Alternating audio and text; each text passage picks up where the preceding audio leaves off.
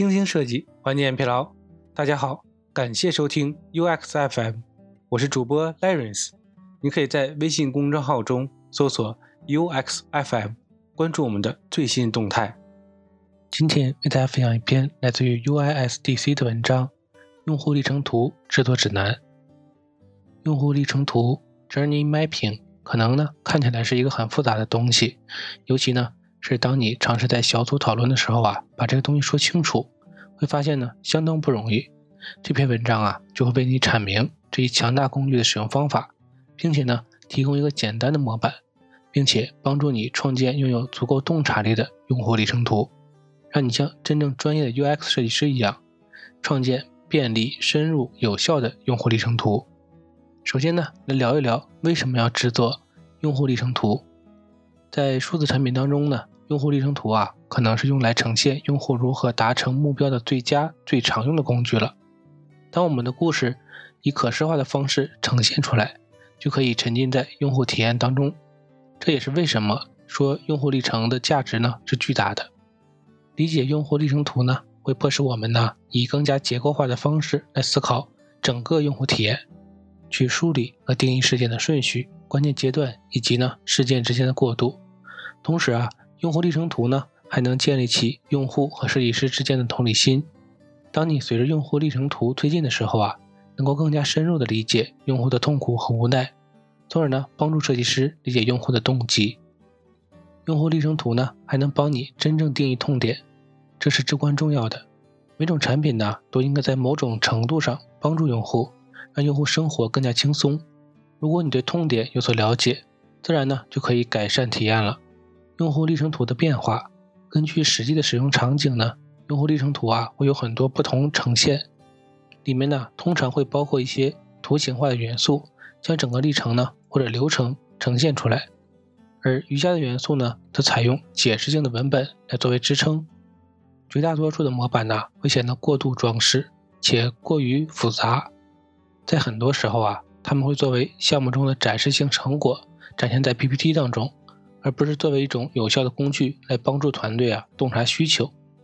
用户现状历程图和用户未来历程图的对比，用户现状历程图呢反映的是用户当前的状态，这反映的呀是用户历程在优化之前当下的状态，而用户未来历程图啊则反映用户历程在优化之后未来理想的状态什么样的。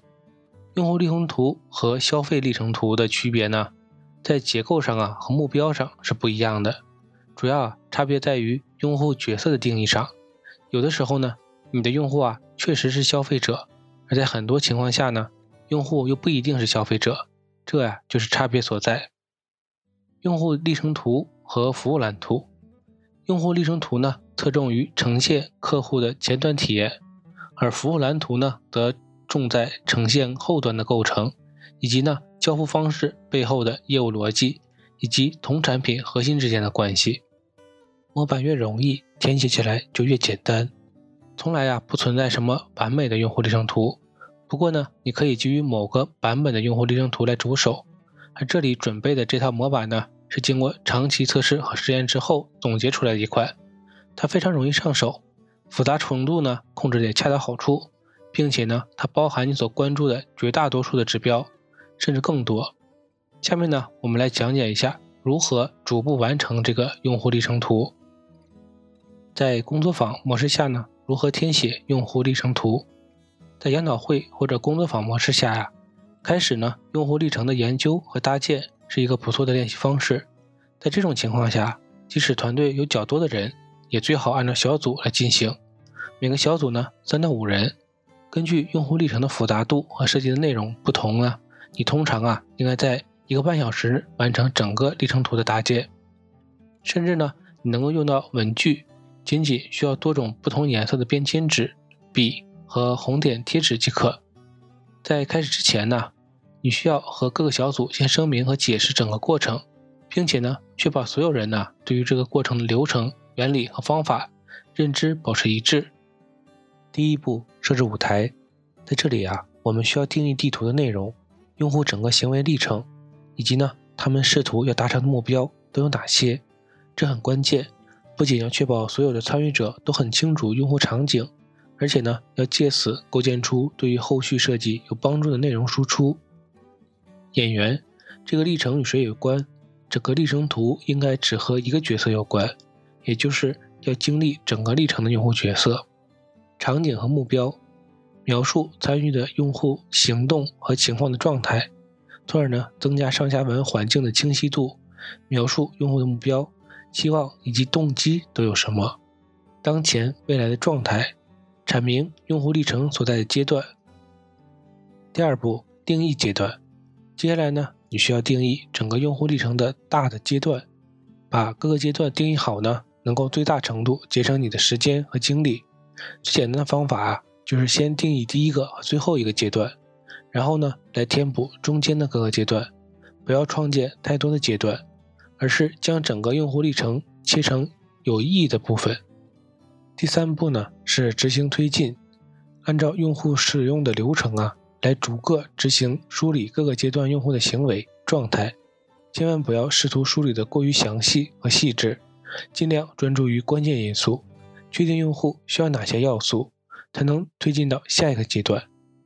第四步呢是想法、情感和情绪，在这个阶段呢。要开始描述和用户执行操作紧密关联的想法，涉及到的问题还有感受，在很多其他用户历程图模板当中呢，这个部分呢通常是和整个用户历程图分开的，但是实际上只有合并到一起才是合理的。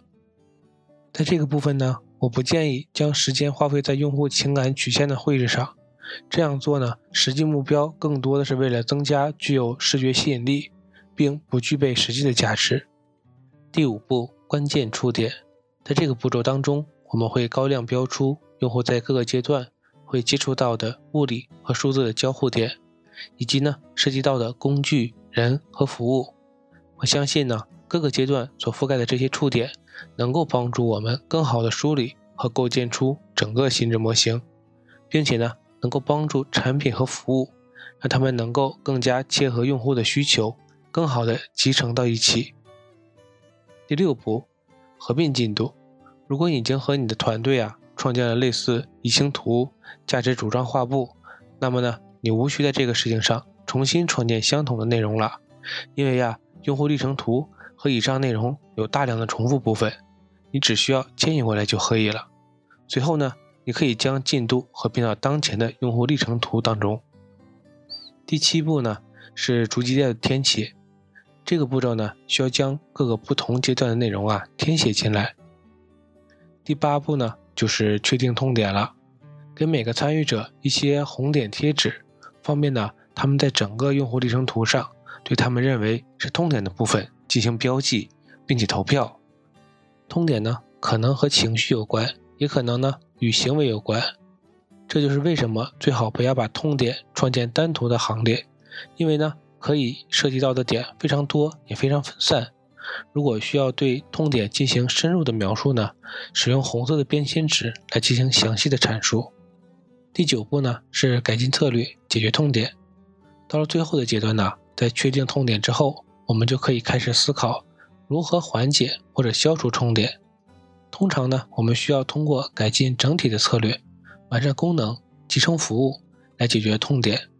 当然呢，更多的时候啊。可能还需要我们拥抱一些更加狂放的构思，通过创新呢来搞定痛点。